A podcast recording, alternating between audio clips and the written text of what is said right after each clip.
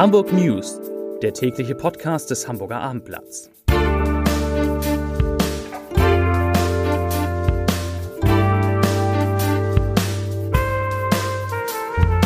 Herzlich willkommen und moin moin.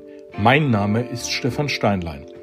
In unserer kleinen Nachrichtensendung geht es heute um den Tod eines großen und zugleich umstrittenen Regisseurs, um überfüllte Flüchtlingsunterkünfte in Hamburg, einen prominenten neuen Mieter in der Hafen City, eine mögliche Verlängerung der Untersuchungshaft infolge von Corona und um die Hitze in der Stadt.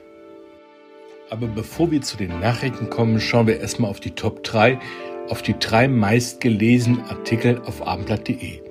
Auf Platz 3 war der Kommentar Planlose Energiewende, auf Platz 2 der Leitartikel Karl Lauterbachs Salto rückwärts und auf Platz 1, also der meistgelesene Artikel, war zum Restaurant Kaskrüt, das wegen des Abrisses eine neue Heimat braucht. Und damit kommen wir zu den Nachrichten. Der Hamburger Regisseur Dieter Wedel ist tot. Er zählte zu den erfolgreichsten deutschen Filmemachern.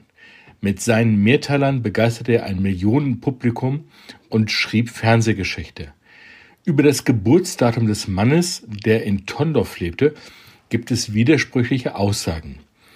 Geboren wurde er nach den jüngsten Angaben des Münchner Landgerichts am 12. November 1939. Damit war er zum Zeitpunkt seines Todes 82 Jahre alt. Mit seiner Arbeit startete Wedel in den 1990er Jahren durch. Ein Erfolg jagte den nächsten. Der große Belleheim 1993, der Schattenmann 96, der König von St. Pauli 1998 und die Affäre Semmeling aus dem Jahr 2002 sind die großen Erfolge. Wie heute bekannt wurde, starb Wedel bereits am 13. Juli in Hamburg. Das hat das Landgericht München I vorhin mitgeteilt. Dort war ein Strafverfahren gegen Wedel anhängig. Das Gericht hatte eigentlich heute bekannt geben wollen, ob es zum Prozess gegen den Regisseur kommt. Jetzt wird das Verfahren eingestellt.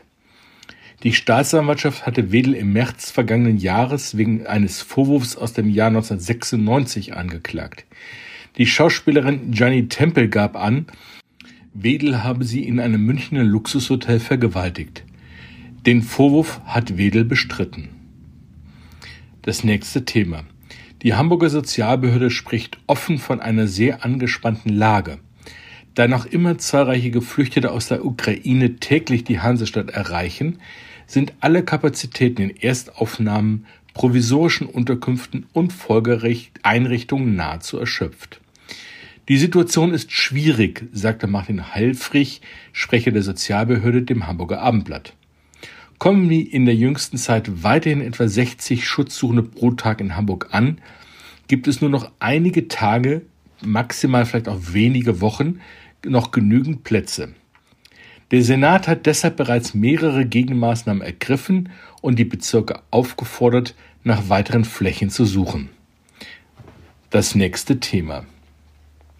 Der Mineralölkonzern Shell zieht nach Abendblattinformationen mit seiner Deutschlandzentrale aus dem Penterhof am Surenkamp in Fuhlsbüttel in die Hafen City.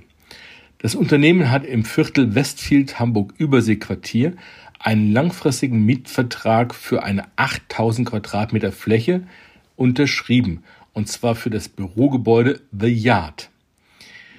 Shell wird die Immobilie mit drei Innenhofgärten als alleiniger Mieter nutzen. Der Umzug ist 2024 geplant.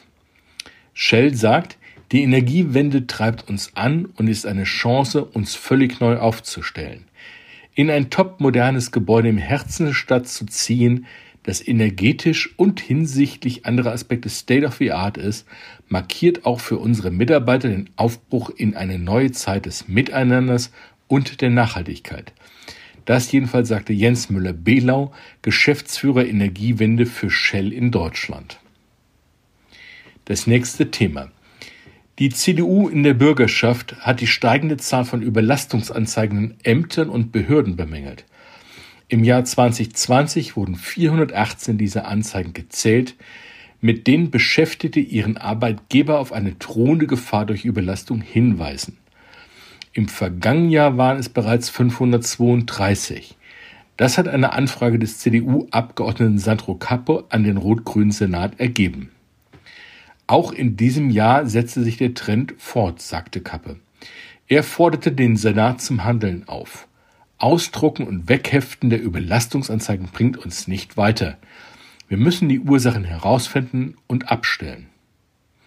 Der Senat verwies in seiner Antwort auf die Auswirkungen der Corona-Pandemie. Auch hätten die Behörden und Landesbetriebe bereits mit einer Reihe von Maßnahmen reagiert, um die Situation zu verbessern. Der Senat wörtlich, hierzu gehören insbesondere die Priorisierung von Aufgaben, temporäre Personalverstärkung sowie eine Beschleunigung der Besetzungsprozesse vakanter Stellen. Hamburg macht sich auf Bundesebene für eine Verlängerung der Fristen für Corona-bedingte Prozessunterbrechungen stark. Ansonsten drohten auch in der Hansestadt Prozesse zu platzen. Das sagte Justizsenatorin Anna Gallina von den Grünen. Dies könne auch Verfahren betreffen, bei denen die Angeklagten in Untersuchungshaft sitzen. Corona gefährdet nach wie vor die Durchführung von strafgerichtlichen Hauptverhandlungen. Kann die Verhandlung für längere Zeit nicht fortgesetzt werden, droht eine Überschreitung der zugelassenen Unterbrechungsfristen. Das sagte Senatorin Gallina. Der Bundesjustizminister muss deshalb die mittlerweile ausgelaufene Ausnahmeregelung wieder einführen, forderte die grüne Politikerin. Unser letztes Thema. In Hamburg ist es heute wieder extrem heiß. Vor diesem Hintergrund hat die CDU erneut einen Hitzeaktionsplan für die Stadt gefordert und dem rot-grünen Senat eine verfehlte Vorbereitung auf solche Extremwetterlagen vorgeworfen. So würden in der Stadt durch die Versiegelung von Grünflächen und das Fällen von Bäumen die negativen Auswirkungen von Hitzewellen weiter vorangetrieben. Das sagte CDU-Fraktionschef Dennis Thering. Immer weniger Verschattung und Verdunstung durch immer weniger Bäume sind genau der falsche Ansatz, kritisierte Thering. Damit sind wir am Ende unserer Sendung. Ich bedanke mich für Ihre Aufmerksamkeit und wünsche Ihnen einen schönen Abend. Tschüss.